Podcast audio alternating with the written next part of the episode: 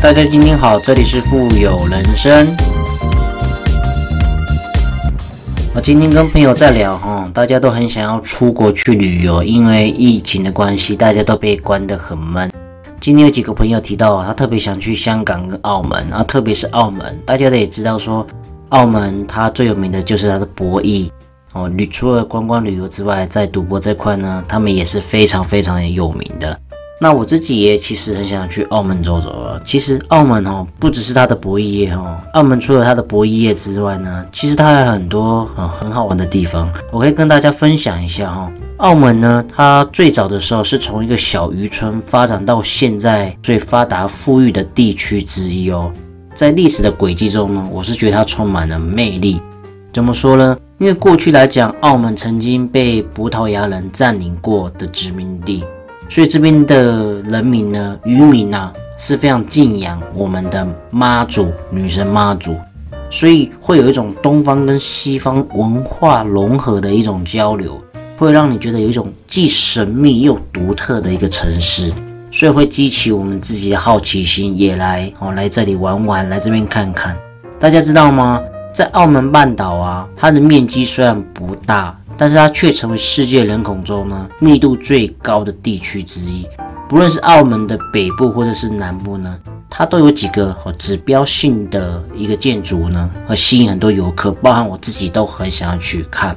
比方说。被澳门官方统计啊，排名第一的旅游景点，大家知道是哪里吗？就是大三巴牌坊，很有名啊。它位于大炮台跟澳门博物馆的旁边，它是属于天母教。那这个大三巴牌坊呢，是属于文艺复兴时期的一种建筑了，距离到现在最起码三百多年了，也是一种欧洲文化跟东方文化的一个交融之一的代表作之一。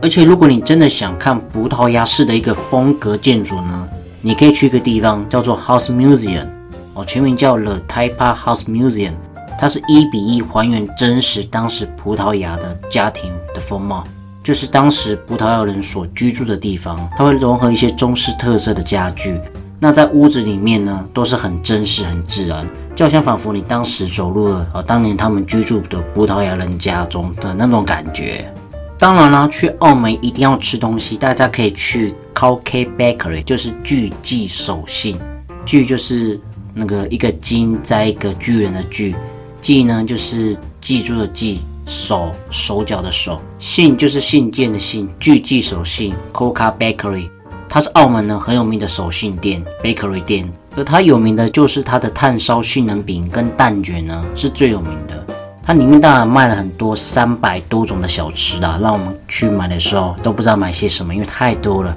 而且据他们店员说呢，外地的游客来这里买呢，第一个品尝的不一定是杏仁饼或者蛋卷，而是葡式蛋挞，因为他们认为澳门的蛋挞呢是最香最正宗了，因为他们当时被葡萄牙人殖民过嘛，所以他们认为有葡萄牙味的风味会出来。不过给人家澳门第一印象呢，最深刻的当然是他们的啊赌博业。我讲赌博业，博彩业非常非常发达，而且大家知道吗？很多的赌场在那边越开越多了。最有名的当然是星豪天地，当然也有威尼斯人或者是新葡京、美高梅、巴黎人酒店，都是很有名的一个牌子。特别是威尼斯人，他在二零零六年呢，已经超过拉斯维加斯呢，成为全世界第一个最大的赌场。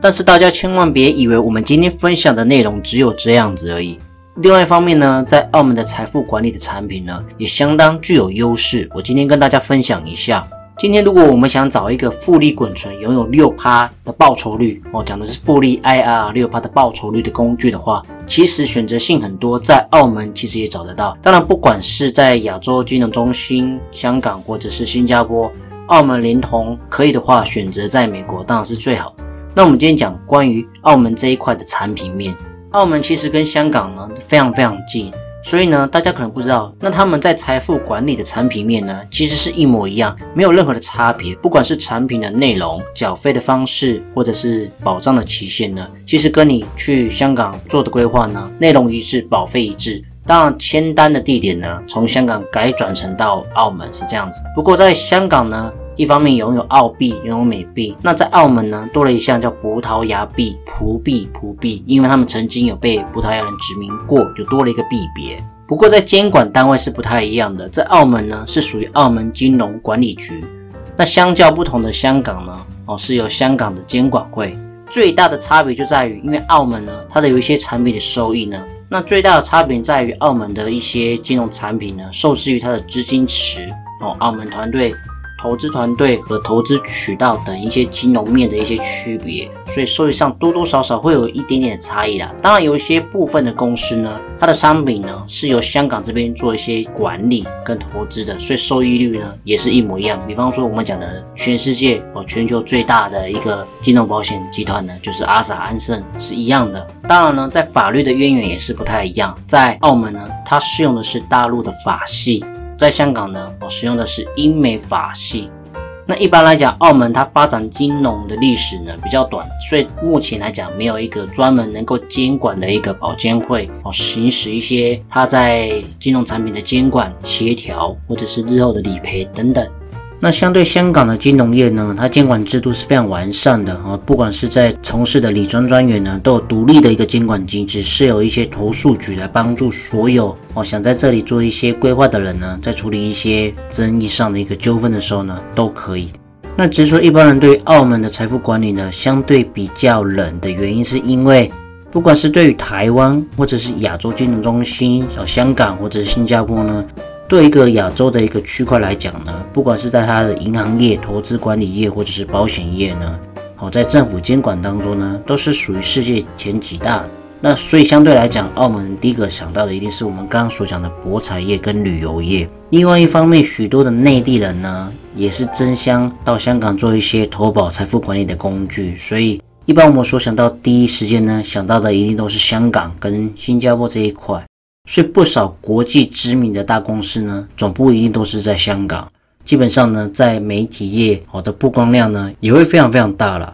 那其实，在产品内容呢，是没有任何差别的，只是说在香港或者新加坡呢，因为知名度太高了，所以一般人所想到的第一个选择呢，基本上都是哦那两个地方。到美国当然是最好了，如果可以的话是这样子。所以呢，如果大家有兴趣的话，也一方面可以去澳门玩玩，另外一方面也可以多多去了解那边的一些产品面跟银行相关的一些工具哦。好了，今天的节目也即将到尾声。如果你喜欢我所分享的内容的话，记得帮我订阅哦。OK，我们下期见，拜拜。